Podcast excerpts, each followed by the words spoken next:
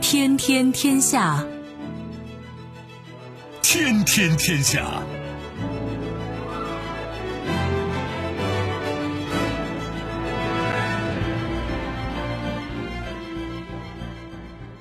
历史穿行者，新闻摆渡人。各位好，我是重阳，这里是天天天下。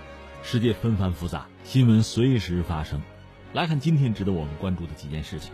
多国公开经济数据可不乐观啊。不过由此我们也可以理解为什么目前这个世界变得日益动荡。特朗普想买格陵兰岛，这算是件多大的事儿呢？文在寅提出二零四五年半岛统一，而朝鲜的回应岂止是不积极。尽管美国阻止，直布罗陀还是释放了先前扣押的伊朗油轮。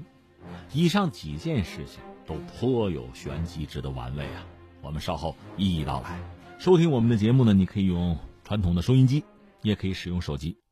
欢迎选择即时客户端，也可以选择蜻蜓 FM、喜马拉雅 FM 或者企鹅 FM，搜索“重阳”，可以收听我们的节目回放以及其他相关内容。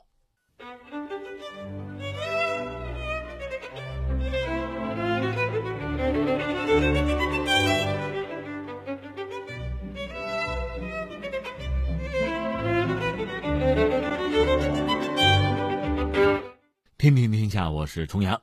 今天节目开始关注一下，关注一下全球经济吧。应该说不是什么好消息哈。一个是看一下德国，德国最新的数据哈，二零一九年第二季度德国经济萎缩，这是受出口下降的影响，它 GDP 下降了百分之零点一。第三季度看起来也不妙，当然德国政府相对乐观，认为现有措施已经够了，就是没有进一步的必要去出台经济刺激的政策。但是德国作为它是欧洲最大的经济体，另外呢，德国经济大家一般认为夯的是比较实的，因为它的实业就是制造业还是很发达，所以总的来说，德国经济反正在我个人看来确实是一个晴雨表。呃，一个是看欧洲，你可以先看看德国，德国如果出了问题，欧洲也不会妙。就德国这样的体制，如果出了问题的话，这体制我讲的是身体素质啊。所以德国一旦倒下啊，恐怕全球经济也不会妙。查了一下，德国出口大概是占到 GDP 的百分之四十五。受全球经济局势的影响吧，德国出口是下降，影响到经济增长，相当大的比重了。那二零一九年德国经济的增速吧，大家预测是原来说是一点九，现在可能下调到百分之零点八。一季度呢是增长了百分之零点四，二季度呢，现在看是百分之零点一，所以全年来看也不会很乐观。这是德国。关键话说到这儿可没说完，这有两个话头，一个是德国经济怎么就出问题，所谓出口怎么就出问题；一个是，呃，去年那就中美贸易战嘛，这对德国的出口会有影响，可能减少百分之八。另外就是英国脱欧。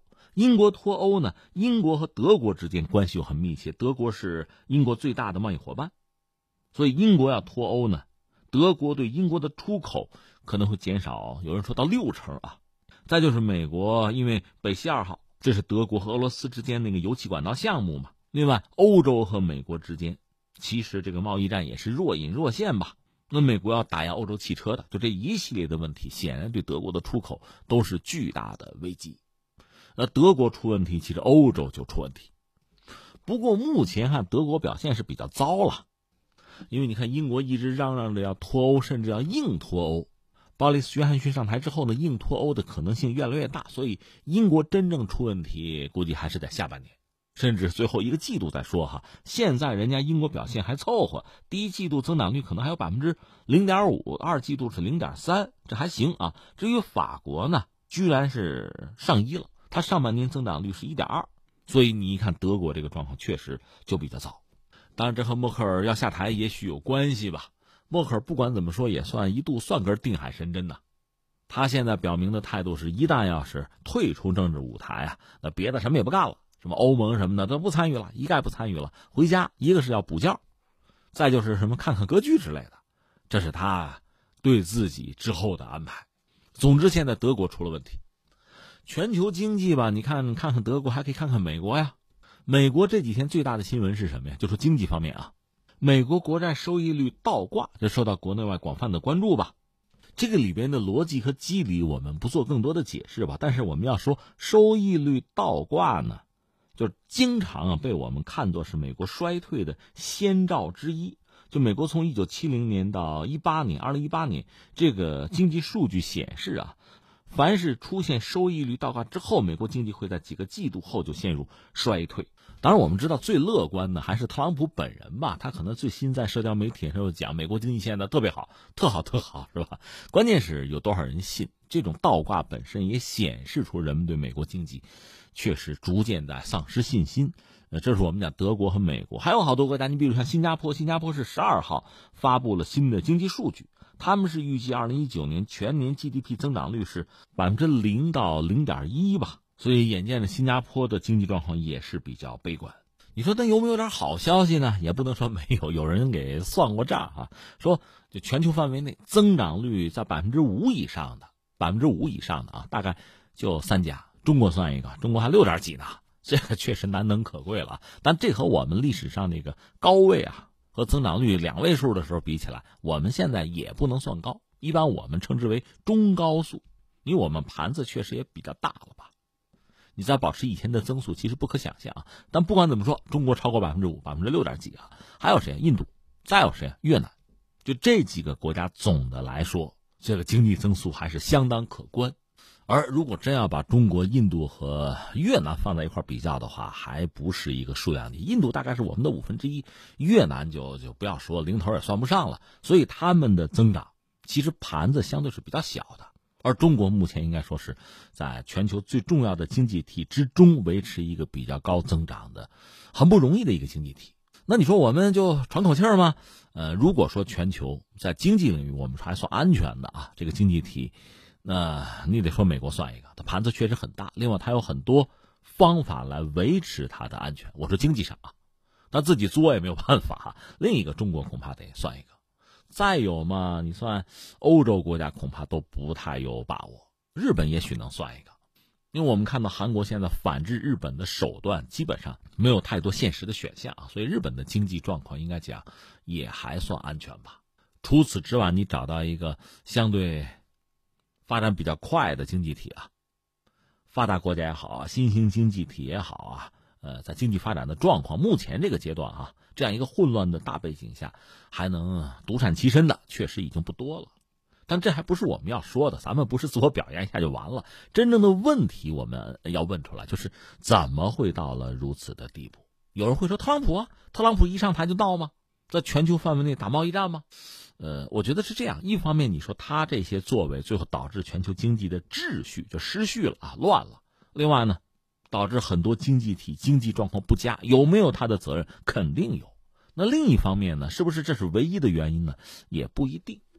那我们现在想说的是什么呢？咱们就是穿越嘛，啊，历史穿行者嘛。你看一看历史上，就是人类社会哈，就是几轮经济大的发展，它是有动力的，有驱动的。这个驱动说到底呢，还是技术和工业革命。有了这个东西，市场被开拓了，需求被激活了，财富增加了。然后就是消费嘛，就这么一个过程。现在的麻烦，有学者指出，现在的麻烦是什么呢？新的技术革命、新的技术突破，我们没有看到。就是我们人类的技术发展到今天吧，好像到了天花板一样。这个我在知乎上读过几篇文章，大家有空可以去看看啊。就是论证，就我们现在人类的技术、科学技术的发展吧，没有那种真的突破性的进展。你看当年的工业革命，我们不管说第一次啊、第二次什么信息革命啊。它都是依托着技术的进步，最后把它落实到物理世界，是有工具的，有产品的，最后就推动经济的发展嘛。包括你说现在五 G，为什么大家就争啊？人脑子打出狗脑子来，这是不多的，能够拉动经济的一个抓手啊。这个抓手你不抓住，你完了，所以大家着急嘛。所以你看前一阵韩国自称我们在五 G 上我们是第一个商用的国家，话音未落呀，日本的打击就接踵而至了。就这么回事儿，所以有人说呢，因为技术进步现在没有特别大的突破，所以全球经济的增长似乎已经到了极限了。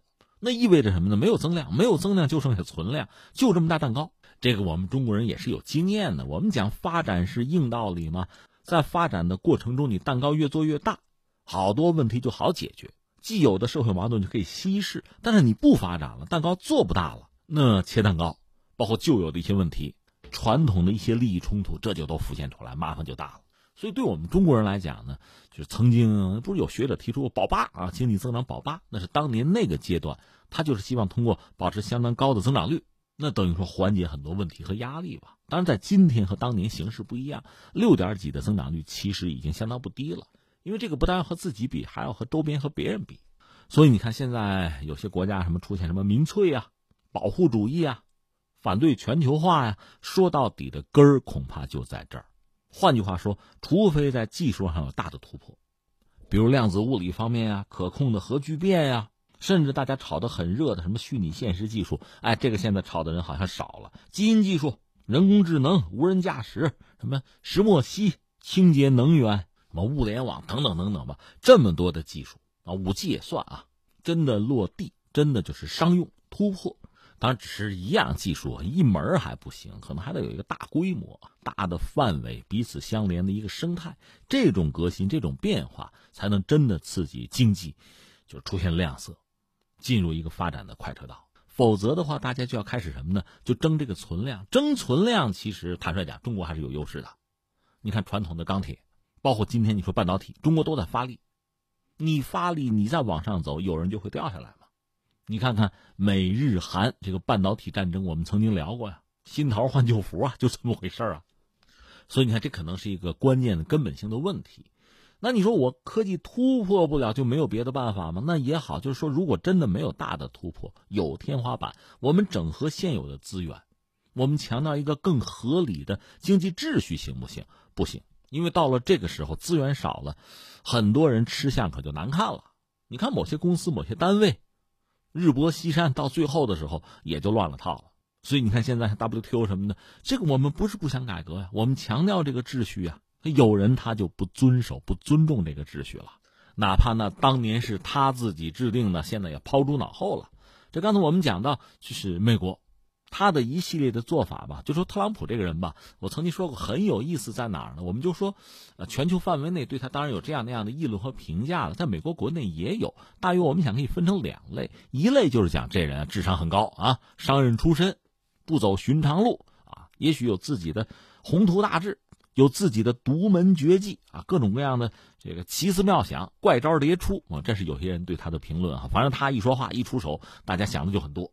就在揣测他到底要干嘛，哎，待会儿有空我们聊个事儿，说是他要买格陵兰岛，哎，这个待会儿我们分析啊，这放在一边哈。还有一些人说拉倒吧，他就是一个卖房子的，他有什么宏图大志啊？他有什么战略构思啊？他就是火燎眉毛，先顾眼前这么一人你们不要把他的很多做法想的太复杂，他没有那么复杂的逻辑和战略。你看两种不同的说法，那你说你支持哪一个？这个？大家挑自己的，我只能说咱们就事论事有个统计显示，这是美国财政部给的数据，说呢，整个二零一八年，就特朗普这不是到处打贸易战吗？这不是就是涨自己的关税吗？哎，多得了多少钱呢？一百三十二亿美元啊，就关税收入啊，通过涨关税的方式，他多得了一百三十二亿。二零一九年上半年呢，就说关税收入哈，三百三十九亿。你说这不是很厉害吗？这人很能拿钱啊，钱都弄过来了。一个是这钱是有代价的，说到底，美国老百姓，你消费者吧，你得多花钱，这个放在一边不论哈。关键是这点钱可能不够用。什么叫不够用呢？美国人没钱，就美国政府缺钱，他的二零一九年的赤字可能得上万亿，这是前所未有的。二零一八年美国国债哈利息就还了五千多亿，二零一九年就是美国政府每天要还掉的。债务啊，不是利息，这是债务，是二十亿。所以你这么看的话，他打那个贸易战挣的那点关税啊，涨关税的钱是根本不够用的。另外，美国还得花钱呢，他自己国内有这个医保，有这个退休的福利什么的哈。另外，海外有驻军，所以我们理解特朗普的逻辑其实也很简单，就得想办法去筹钱。你比如日本，我美国在你们家驻军，这钱能不能你全掏了？韩国，你可不可以都掏？另外，欧洲，你们军费可不可以涨？所以你算来算去还是没钱。从这个角度理解特朗普的这个所谓贸易战啊、关税战，是不是能够对他的困境啊略知一二？那这个逻辑就和之前我们讲过，在一九二九到三三年经济危机的时候，美国人自己涨关税，通过这种方式，好像能够保住自己的这个蛋糕，保住自己的就业。但你忘了，你这么折腾，你涨了关税，人家不得报复吗？你要活，人家就不要活吗？而且一个国家总是出尔反尔的话，你这个国家的声誉、信誉就没了，大家没有办法跟你谈，那有的时候只能硬碰硬了。我们现在看到的全球的格局就是这么一个状况。所以，一个呢，你说在科技上有没有可能突破啊？你要全指着马斯克这样的人也不现实。从这个角度讲，其实全球的就是科学家啊，包括政府能主导的，在科技领域的创新多一些合作，多一些突破，尽快，这个才是重中之重。那你就不要太狭隘。另外呢，在目前这个状况下，很多理想主义的这个想法无法实现的情况下，那么大家就在比拼内力，看谁耗得住，看谁盯得住。其实国际竞争有它残酷的一面，如同非洲草原上，哪怕你是一只巨兽哈，你倒下了，很快你就就被分食了，最后还有微生物呢，骨头渣子都不会留下呀，就会被彻底的分解掉。由此，我们也可以理解全球范围内现在这个贸易战频发，甚至从贸易战啊这个战火蔓延到其他很多领域，有人就想把另一方搞掉或者搞乱。我们看到一些经济体、一些国家和地区确实出现了动荡。为什么？根源应该就在这儿，也由此我们能够理解，就是做好自己的事情这句话是多么重要。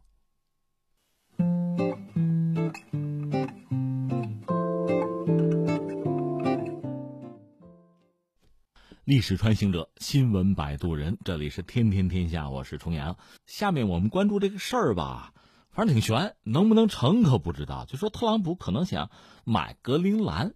这是特朗普的两名顾问吧，在接受媒体采访的时候说的，所以你看，这你不能说完全没有依据哈，这不是胡说八道，这算是权威人士爆料。说特朗普在晚宴上就是谈话的时候问他们，包括其他顾问，来格陵兰岛我买下来有没有可能，行不行，可不可以操作？而且你要知道，当时他们可不是在那吹牛啊，胡说八道，不是他们在谈什么呢？谈的就是地缘政治，谈的就是资源问题。而且特朗普据说听得很认真，然后提出这个问题：我想买格陵兰啊。大家都知道他做过地产商吗？买地买房子吗？一说他要买格陵兰，大家就就当真嘛，就关注。而且人特朗普有很多顾问，有些顾问是支持这个想法的，说这样的话应该是一个不错的经济交易。当然，也有人说这个你想想就算了啊。不现实，这就说到格陵兰岛，这个我们都知道吧？呃，其实挺有意思，它是在北美洲的东北方，它算北美洲，呃，北冰洋和大西洋之间，这是世界上最大的岛屿了，面积是有二百一十六万六千三百一十三点五四平方公里。其实这个岛真的很有名，因为经常上新闻嘛。最常见的关于格陵兰岛的消息是这样的啊，比如这条，这就是今年六月份的事儿哈，说。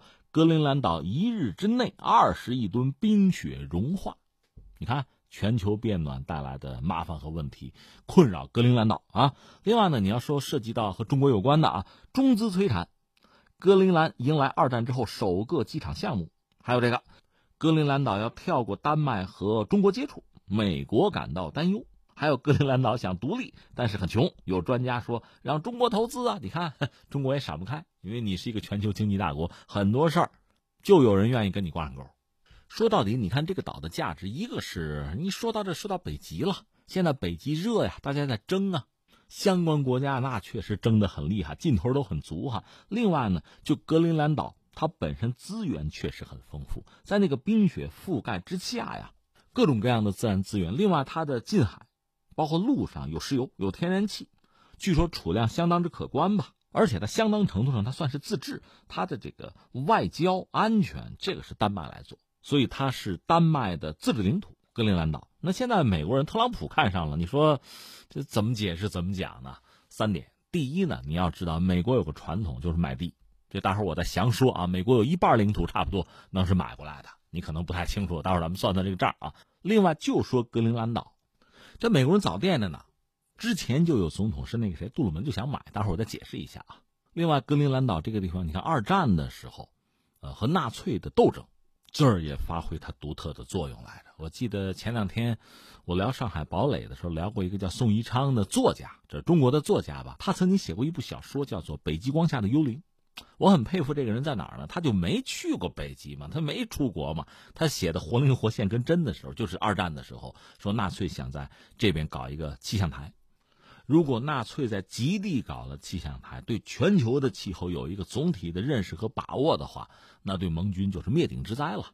当然，最后他们没有得逞。这部小说就是讲的这么一个故事，非常惊心动魄。啊所以你看，这个地方战略地理位置都很重要。冷战的时候，它也有它的价值。当然，特朗普现在面对的状况，他可能能公开说的就是要和俄罗斯和中国要争北极。当然，实际上主要是俄罗斯在北极那边嘛。我这么随口一说就三条哈。你看这格陵兰，如果说特朗普想买下来，这还真是有他的道理和逻辑，不是简单的拍脑门决策、一时兴起。刚才我不是说了吗？是这个杜鲁门，大约在一九四六年，就二战刚结束吧，杜鲁门就提出来说：“我掏一个亿。”那个时候一亿美元可值钱呐，他等于说拿呃价值一个亿美元的黄金要把这个岛买下来，倒没有成，没有成，最后还是在那儿混了个军事基地，这是有的。这是我们说美国人觊觎格陵兰岛九亿哈，这是一点。第二个我们要说什么呢？刚才我说了，美国呀，美国现在版图国土面积九百八十三点四万平方公里吧，我们要说这相当大的一部分就是买的。花钱买的，当然不是只花钱，你单花钱人家不一定卖啊，还有枪有炮，然后拍钱，可以拍不多的钱，是这样一个状况。我们简单说说吧。我们知道，所谓的美国原来就在北美，那是英国的最早有十三个殖民地，起义嘛，独立啊，美国是这么就把自己做起来发的家，对吧？而实际上那个地方原来真正的当地人土著是什么呢？是印第安人呐，至少四万年以前。就有印第安人在这个地方生活了，人家是真正的这儿的主人吧？从这个角度讲，你说发现北美什么的，这不扯吗？人家早就有人啊。后来欧洲人就来了，最典型的，我们知道有个五月花号吗？英国一条三桅船啊，盖伦帆船，排水量可能一百八十吨吧，很小，带了一百零二个人，里边有男女还有孩子，算是清教徒吧。从英国出发，这到了美洲，这等于我们讲美国建国史，不多说了啊。欧洲人到了美洲来生活哪儿那么容易？就是五月花号，据说他到是到晚了，错过了播种的季节。你到了北美大陆赶上冬天，那死了能有一半人呢，所以当然很艰辛。而我们知道，很多欧洲到美洲生活的人，是得到当地这个土著印第安人的帮助，给你送点生活必需品啊，让你能活下来，甚至教你狩猎，教你抓鱼，种个玉米啊、南瓜呀。没有人家的帮助，这帮欧洲人是活不下来的。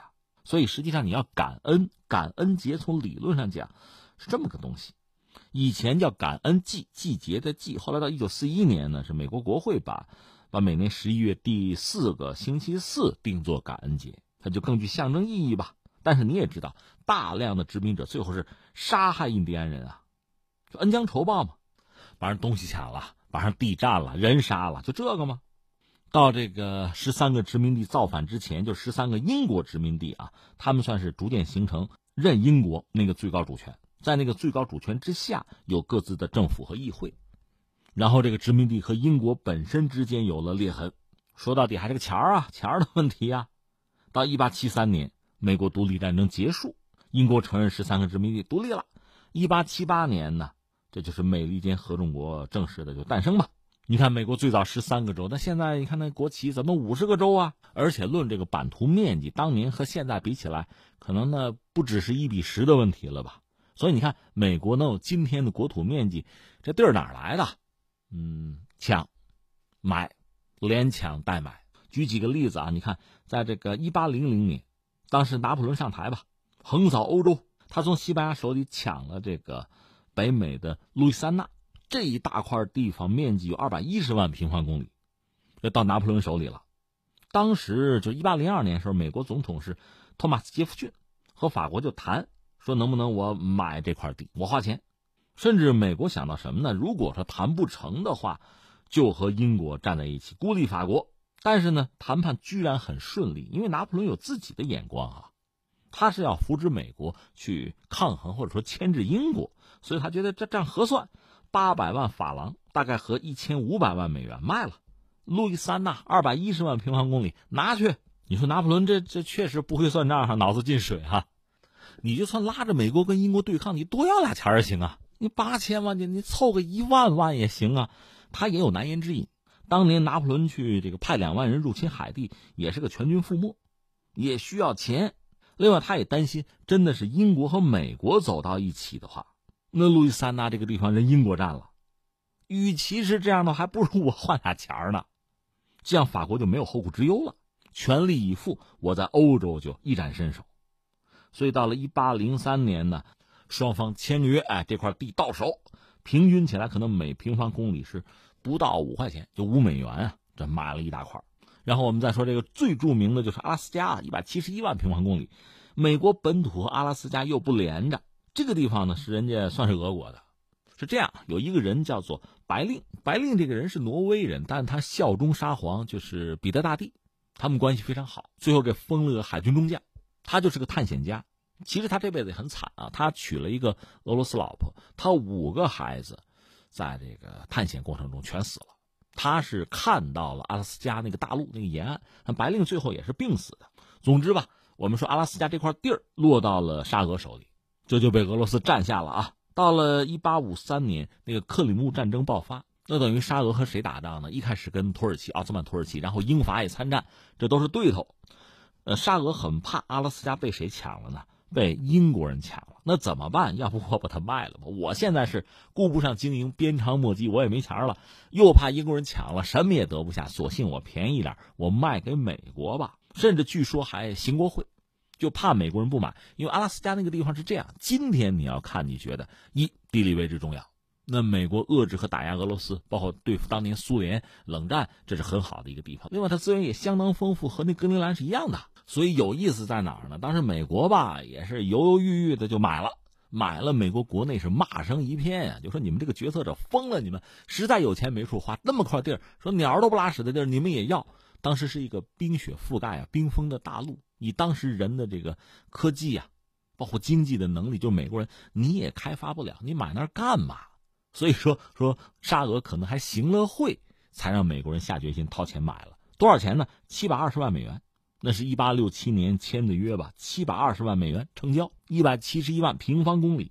这个地方在今天是美国很重要的一个算资源的储备库吧，各种丰富的资源，风景也很优美，而且你看在战略地理位置上也很重要。现在我们说哈，你看俄罗斯隔三差五传出声音说，咱们阿拉斯加弄回来吧？怎么弄啊？你抢啊？你抢得回来？你说我花钱买，一个是美国卖不卖，再就是人家卖你买得起买不起。现在你要美国要再开个价，不是七百二十万美元了吧？这是阿拉斯加，是美国划了到手，这也是个便宜。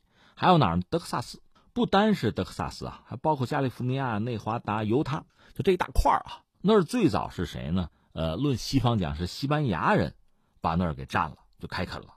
后来和法国人又争，最终呢还是西班牙把这个地方弄到自己手里，成了殖民地。再后来呢，是墨西哥独立，独立之后就归了墨西哥。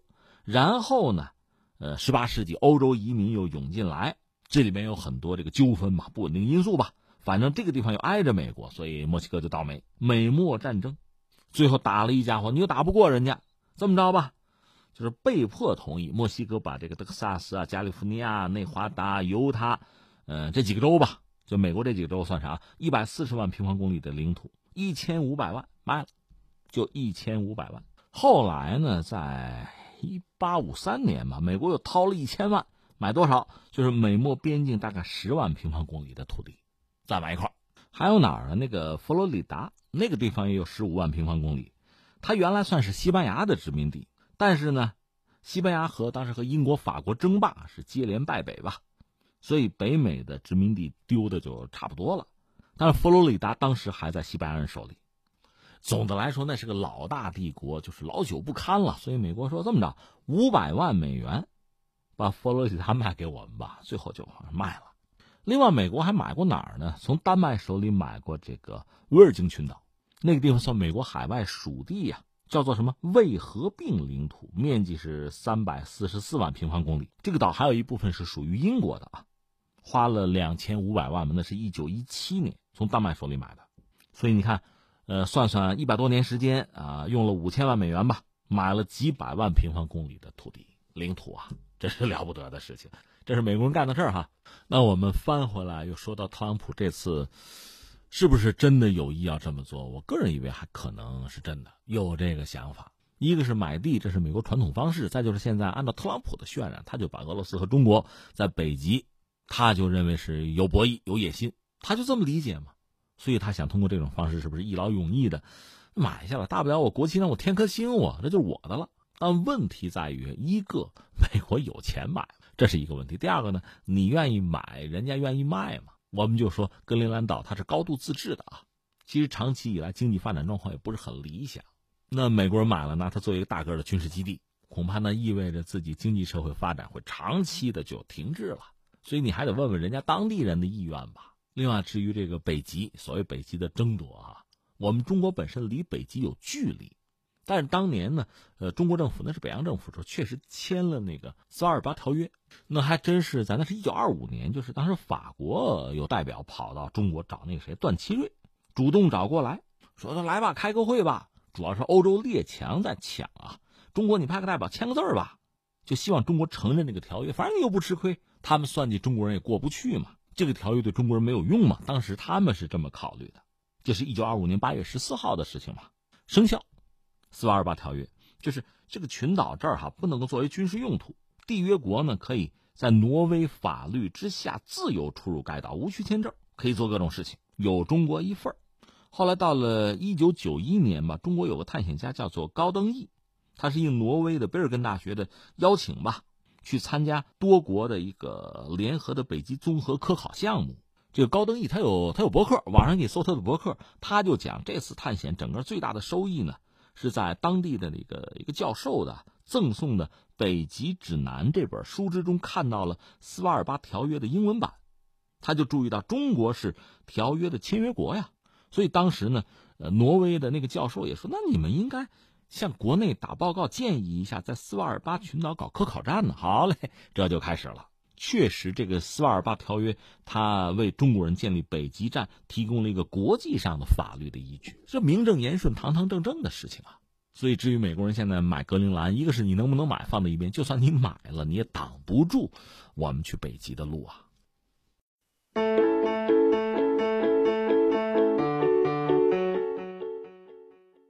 历史穿行者，新闻摆渡人，这里是天天天下，我是重阳。下面关注一下朝鲜半岛吧，有一段时间没有关注半岛的局势了哈，更多的是关注了韩国和日本之间，其实这也得算是贸易战了。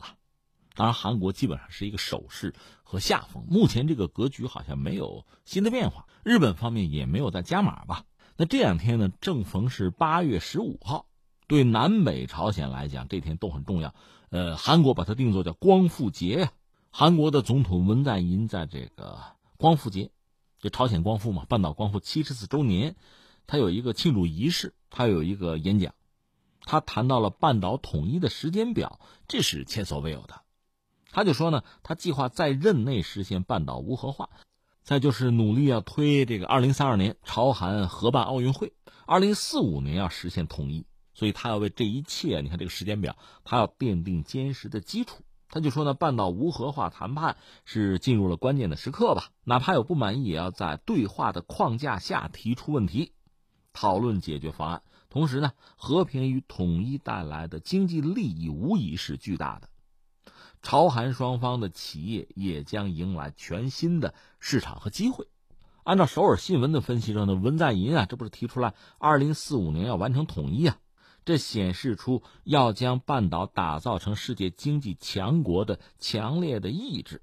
之前，韩国现代经济研究院呢有研究报告就说呀，如果朝韩实现统一，这个我们聊过啊，到二零五零年，半岛人均 GDP 七万美元，那还了得呀！另外，文在寅就说呢，韩国不是要单方面的向朝鲜提供帮助，而是维持各自现有的体制，携手奔向互利共赢的康庄大道。从而为全球增长做贡献，因为一谈到朝韩经济合作，可能有人就质疑是韩国向朝鲜提供援助嘛？呃，文在寅可能是对这个做出的回应。当然，很多人是质疑这个事儿的可行性。韩国经济，这是这个媒体啊，就说呢，不少专家认为文在寅过于乐观了。首先呢，朝韩经济这个规模、运行方式差别太大；再就是朝鲜连日发射导弹，文在寅在这谈这个统一啊，这就不合时宜。但不管怎么说，文在寅确实是前所未有的明确的表达了这个很强烈的意愿吧。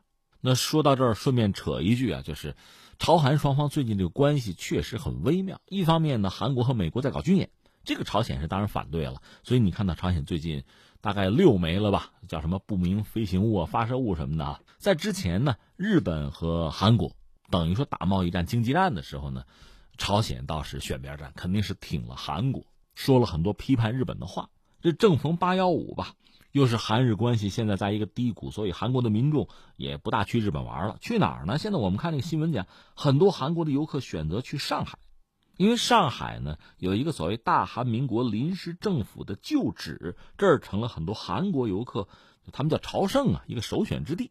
甚至这个韩国的游客，基本要做的事就在这个遗址啊旧址前合影留念，而且要大喊一声“大韩民国加油”，是这样。那翻回来，对于文在寅的这个态度，朝鲜方面是什么反应？我们关注一下。因为之前刚才我们讲啊，就在月初，美韩是大规模军演，这朝鲜是警告过的，所以朝鲜本周呢连续进行多次，这个算是导弹的试射吧。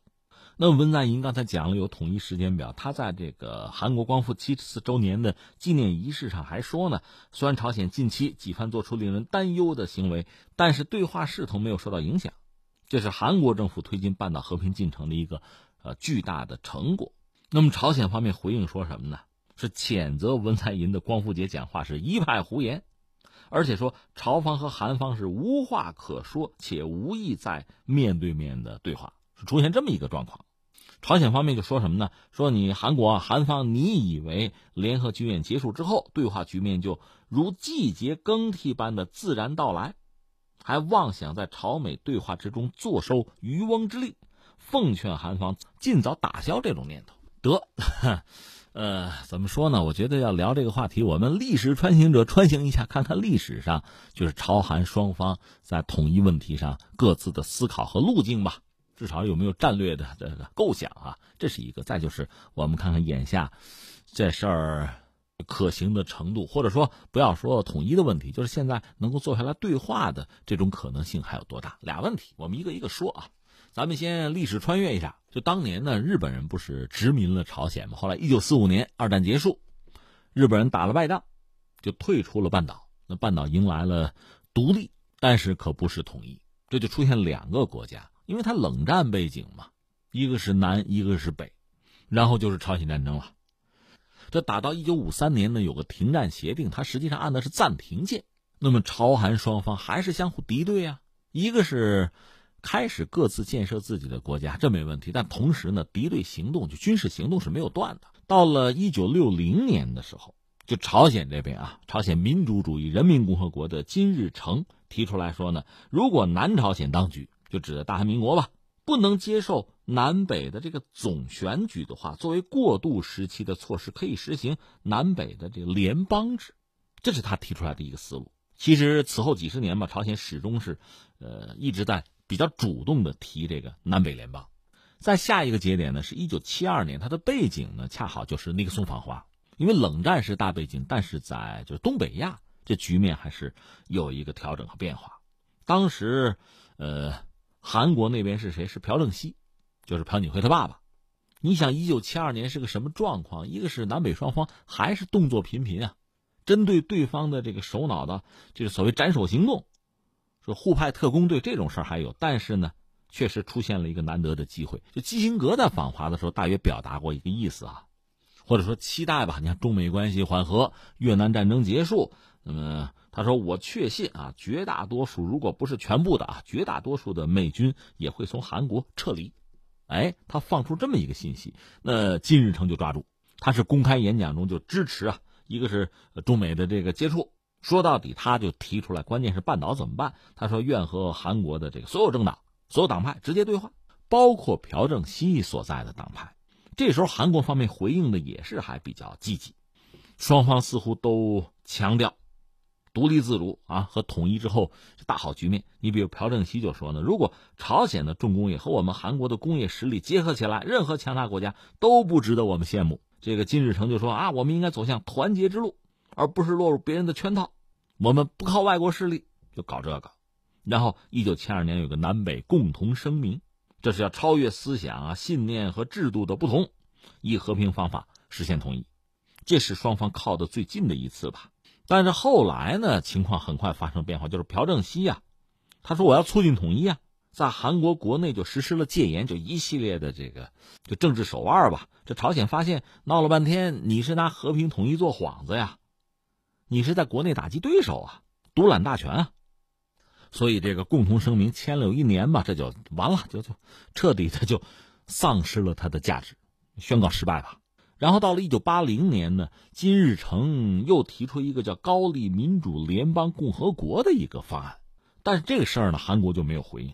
但舆论一般认为，你看人家朝鲜啊，这是占据了至少是在这个统一理论上的制高点。那么之后的朝鲜方面吧，提出来统一的方案政策，基本上就是这个基础，就这个架构。呃，二零一六年金正恩他在劳动党的七大上也提出国家统一的方针。他说，方式上坚持以联邦制的方式统一，手段上呢，呃，实现国家统一的手段可以是和平的，也可以是非和平的，这是他的表述。而相形之下，韩国方面确实一直没有一个，比如明晰的、系统的，或者继承性比较强的一个东西，一直没有。那这次文在寅算是打破了之前就是韩国这方面的僵局，提出了一套思路，甚至连时间表都有。但这个现在看来，朝鲜方面是不认同。那你说这种统一难度是不是很大呢？当然很大了。目前值得参照的无外乎就是两德统一，就是西德东德的统一。那个统一从某种意义上讲是东德加入到西德里，就东德解体，然后以这个地方的州的方式吧进入到西德内部，是这么一个状况。它有一个大背景是什么呢？就是苏联解体、东欧剧变、冷战结束。另外还有一个前提是在这天到来之前，实际上东西德有非常长期的接触，尤其西德还真的是比较主动，主要是在经贸上啊，和东德有相当频密的联系。在冷战期间就是这样，这也算打了基础吧。那反观比如半岛，这个状况还还谈不上，这个基础并不牢固，或者说还没有夯，还不要说夯实啊。所以你看呢，现在半岛的状况是一个呢，金正恩前段时间据说是给特朗普写了信，特朗普还很高兴啊，说这个信很棒啊。那是不是有可能在这次韩国和美国军演之后，所谓金特会会再来一次？但是如果再来一次的话呢，那那些老问题就又要被提出来。一个是呃朝鲜，比如说放弃核武，这是不是阶段性的？而美国方面怎么来回应？从朝鲜来讲，他现在首当其冲要求的是什么呢？是解除制裁。如果不解除，局部的解除也是有必要的。那这个美国又能做多少？而且大家一般认为特朗普善变哈，那你说话算不算数？现在美国和伊朗之间那个僵局，朝鲜难道看不见吗？所以这些问题一点没有改变。这就是我们以前说的勾肩搭背。觥筹交错啊，照照相，这都是容易做到的。但这些实质性的问题怎么解决？而这些问题不解决，就是半岛的无核化这个问题，没有一个很明晰的、多方认同的一个，哪怕是个路线图啊，一个方案。如果这个都没有的话，那你何谈半岛的统一，那难度就太大了，或者说根本就不现实啊。所以，比较理想的状况是什么呢？就是在半岛无核化的问题上呢，朝鲜和美国真的能达成一个共识。而且有一个真的可落实、双方可监控、可督促、能进行的哈，就是比较现实、能实施的这么一个方案。那在这个基础之上，对朝鲜的制裁，哪怕是局部的解除，这意味着什么呢？至少韩国和朝鲜之间的经贸合作，那除了人道主义援助以外啊，经贸合作能真的展开。这种展开还要持续一段时间，就磨合一段时间。而且在这个过程之中，相信周边国家也能够加入进来。让这个合作变得更稳固、更可靠，这样持续下去，也许才会谈到半岛的统一问题。而且即使如此呢，因为半岛这个地方地理位置哈，你看地缘政治这个状况太特殊。文在寅曾经明说说，我们和朝鲜如果统一的话，那我们就超越日本，就要战胜日本了。那你想，仅此一句，你说日本人听见会怎么想？他会愿意你统一吗？所以我们只能说什么呢？长路漫漫啊。我们还是先看看，在韩国和美国军演之后，朝韩之间还能不能坐下来对话，朝美之间还有没有金特会的可能性？先看这个吧。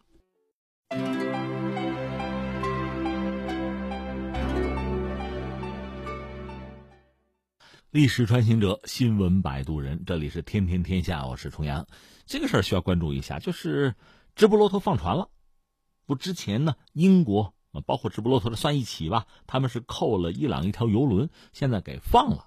哎，你看伊朗人说话还是还是算数的。前两天不是说吗？啊，他们这两天要放啊。英国说不会不会，我们不放，我们正调查呢。哎，直布罗陀放也是放吗？看来伊朗人说话还是比较靠谱的啊。实际情况怎么讲呢？直布罗陀，待会儿我再解释啊。它得算是英国海外领地，得这么说。直布罗陀当局呢，等于是顶住了美国人的极限施压，是释放被扣押的伊朗游轮，就是那个格雷斯一号。那么这船上船长啊、船员那都得放了。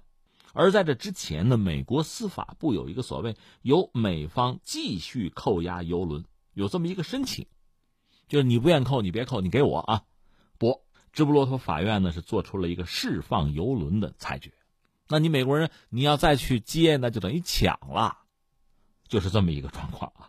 而且直布罗陀的首席部长叫法比安·皮卡尔多，他说什么呢？收到了伊朗政府的正式承诺，他相信这个游轮被释放后不会去往叙利亚。这个事儿有意思了啊！前不久我们讲过，这条船呢理论上它是俄罗斯的，就船东啊，它挂的是巴拿马旗。而他那个船员呢，多国人士吧，反正也没什么伊朗人。这条船呢，等于说是英国在直布罗陀这个地方扣了。按照英国人解释呢，不是别的，因为这条船要往叙利亚运油，而那是禁运的，是因为这个，所以把这船扣了。那么欧盟对叙利亚是制裁的禁运，当然伊朗方面很生气，后来也扣了英国的船。而按照伊朗的石油交易商的说法呢，说是这船是我们的，这个船呢是要驶往希腊，然后到意大利，说到底是运到欧洲去的，反正人家是这么说的，而且还给了个书面保证，说我们肯定不会把这油运到任何被欧盟制裁的地方去。那直布罗陀就说，那人家都保证了，我们没有理由再扣了，放了吧。但是呢，这里面有美国插一腿。这个按照媒体爆料，这叫特朗普在直布罗陀进行最后一分钟干预，阻止在直布罗陀附近扣押的这个伊朗游轮被释放。就说呢，当直布罗陀要放船前夕，美国司法部提出来由美方继续扣押游轮，提出这个申请。但是直布罗陀最高法院的首席大法官安东尼就说呢，如果不是美国节外生枝，中途插一脚，这个格雷斯一号啊，应该更早就放啊。当然，伊朗驻英国的大使不会放过这个机会啊！那个人叫内贾德，在推特上就说说啊，美国在最后一分钟还想阻止英国释放伊朗游轮，结果被狠狠的打脸了哈。而美国方面，他是这么一个路数，他们的国务院发言人也表态啊，就说这个格雷斯一号啊，正在协助伊朗的革命卫队从伊朗向叙利亚运石油，美国是打算吊销这些船员所持的签证。因为你看，革命卫队早就被美国列入叫恐怖组织啊那个名单，而这些船员呢，帮革命卫队运送来自伊朗的石油，所以呢，他们要失去签证资格。那说到这儿呢，我们得扯两句哪儿啊？直布罗陀这个地方太特别了。如果比如真是在英国本土，我估计还真的没这一出。关键这地儿是在直布罗陀嘛，所以人家放了，恐怕你们还真没有办法。至于说美国吊销人家的这个签证哈，那是另一码事儿了。我们就说直布罗陀啊，它在欧洲伊比利亚半岛的东南吧，东南端，面积是六点五平方公里，也不大。它是英国十四个海外领地之一，也是目前英国在欧洲唯一的一个属地。从地理上讲呢，它应该是西班牙的一部分。你看地图吧，在一五零一年，它被纳入到西班牙版图之中。两百年以后呢？一七零一年呢？当时西班牙国内乱了，就是王位争夺呀，就是王位继承啊，发生战争。这个战争不但是西班牙自己跟自己打哈，很多国家介入，什么荷兰啊、英国、奥地利，这都介入。后来一七一三年呢，有一个乌德勒支合约，这个合约之中呢，直布罗陀就被西班牙等于割让给英国了，成为英国的海外殖民地之一。一七一三年到现在。英国和西班牙就围绕着这个直布罗陀的主权归属问题，就一直在争，只不过更多的是口舌之争吧。三百年了，这个地儿我们讲传统，从这个地缘政治讲，当然很重要了。从波斯湾出发的游轮，经过直布罗陀海峡才能够到西欧，啊，到美国去，所以这儿也算是个咽喉要道，尤其是对发达国家。但是也有人说，近年来吧，对于英国来讲呢，这个地方已经不是极具地缘战略意义的地方了。所以，英国海空军在这有驻军，但是很少，规模已经很小了。那么现在主要是英国、西班牙在争这个地方，这也很有意思。按说你自己切给人家的，还有什么好说哈？但是那就争啊！你看，西班牙是一九五六年加入联合国。那个时候恰好就五六十年代，又是这个全球范围内吧，民族解放啊、反殖民啊，那个运动高涨。那那个时候呢，西班牙当时弗朗哥政府说，趁着这个浪潮啊，收回来，把直布罗陀收回来，所以搞一系列的活动，而且确实有成效。到一九六六年，联合国大会有一个决议，说要敦促加快直布罗陀非殖民化。哎。但是有意思的是什么呢？你想，英国统治直布罗陀三百年了，那个地方没有西班牙人了，拿的都是英国护照嘛，所以直布罗陀当局也很紧张，大多数人不愿意回西班牙，归属西班牙。搞个民调吧，一九六七年说百分之九十九的人支持留在英国。六九年呢，当地的议会就通过一个自治宪法，就说直布罗陀是英国的一部分。那西班牙当然不干了，制裁抗议。但是后来为了加入欧洲这个经济共同体吧。最后算了，就没有再封锁。但不管怎么说，围绕着直布罗陀主权就是在争，当然也在谈判啊，也没有太大的进展。其实这要论起军力、论起国力来，西班牙还真不如英国。西班牙就提出来这么着：咱们先共治，再移交，行不行？就直布罗陀人呢，你还可以保留英国的国籍啊，高度的自治。那直布罗陀人也不接受。那现在就好玩了，你看啊。二零零二年的时候，全民公决说百分之九十九以上的人啊继续留在欧盟，但是英国现在要脱欧了，百分之九十五的直布罗陀人希望留在欧盟。那你说现在英国真要走了，是不是就回西班牙算了？不，绝大多数直布罗陀人又认为我宁愿脱离欧盟，我也不并入西班牙，这是当地人的态度。可是不管怎么说，这又是自治，高度的自治，所以才会出现这么一个局面。就是美国呢，虽然说有自己的要求施加压力，直布罗陀当局呢有人家自己的决定，有人家自己的判断，而且说了就做了。这你说英国政府来，他估计也没治。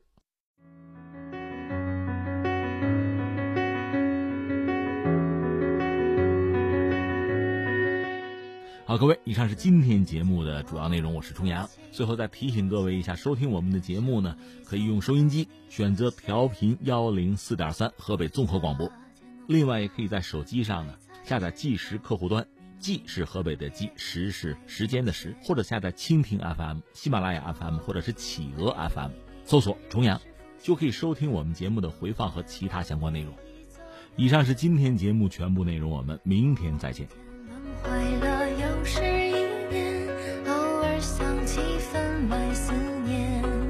只是总有